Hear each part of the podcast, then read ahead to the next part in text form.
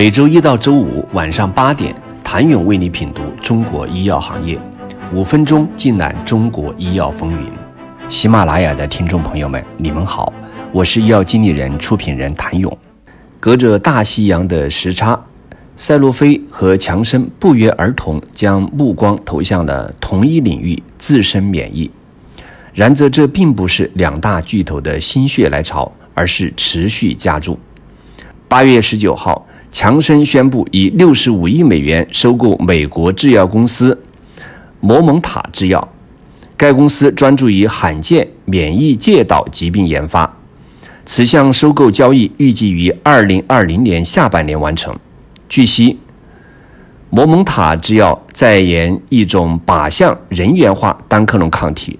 可治疗多种自身免疫性疾病，包括母婴疾病、神经炎性疾病、风湿病、皮肤病和自身免疫性血液病等。目前，该品种已经处于临床阶段，三期研发。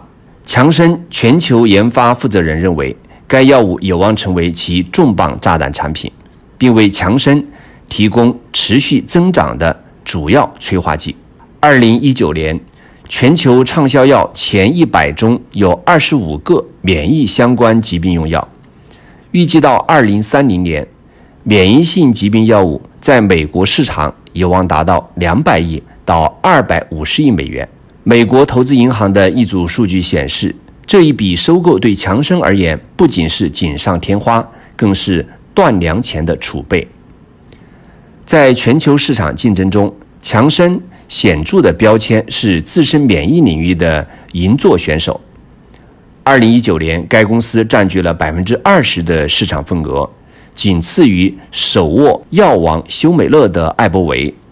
尤其自身免疫还是强生的第一大治疗领域，占收入的百分之三十三，超过抗肿瘤领域。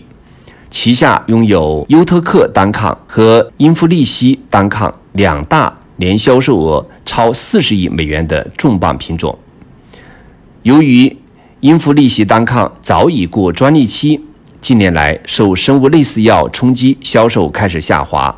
治疗斑块状的银屑病的优特克单抗去年销售为六十三点六一亿美元，算得上是第一大品种。同期上市的法利木单抗。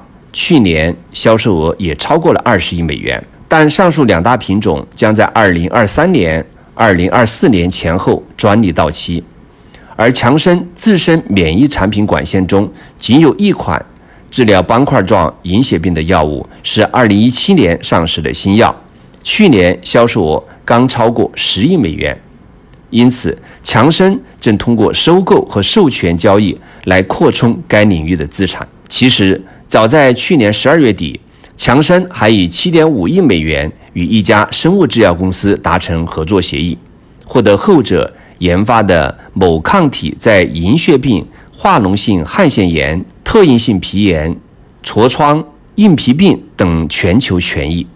市场分析人士认为，该领域患者数目庞大，市场需求大，且急需新的有效的治疗药物。八月十七号，赛洛菲斥资。三十六点八亿美元全资收购美国普林西比生物制药公司。该公司专注于开发免疫介导疾病治疗方法。该交易被评为本年度为止的第三大并购交易。通过收购，赛洛菲获得普林西比生物制药在研的三款布鲁顿氏酪氨酸激酶抑制剂。杜皮鲁单抗上市大卖之前。全球自身免疫领域并无赛洛菲的一席之地。去年，杜皮鲁单抗以百分之一百六十三的增速和二十点七四亿欧元的销售额，收割近百分之四的市场份额，助力赛洛菲挤进跨国巨头自身免疫局的前十。虽然疫苗才是赛洛菲的强项，但就近日种种举措和数据表现来看，自身免疫疾病正在成为赛洛菲的发力领域或未来最有贡献的潜力领域之一。二零一九年，杜皮鲁单抗上市仅两年，便已经显露出了超级重磅炸弹的潜力。据预测，二零二四年杜皮鲁单抗的销售额将达到五十一亿美元。其实，赛诺菲对自身免疫领域的收购从去年就开始试水。二零一九年十二月，赛诺菲承诺以二十五亿美元收购一家合成生物学公司，以加强其免疫肿瘤产品组合。交易中包含研究性免疫肿瘤产品、两个免疫肿瘤学候选药物和一个用于自身免疫性疾病的候选药物。经此并购，赛诺菲将研发管线聚焦于肿瘤和自身免疫领域。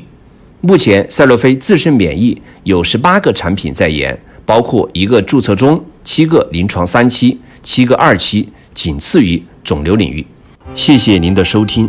想了解更多最新鲜的行业资讯、市场动态、政策分析，请扫描二维码或添加医药经理人微信公众号“医药经理人”——医药行业的新闻与资源中心。我是谭勇，明天见。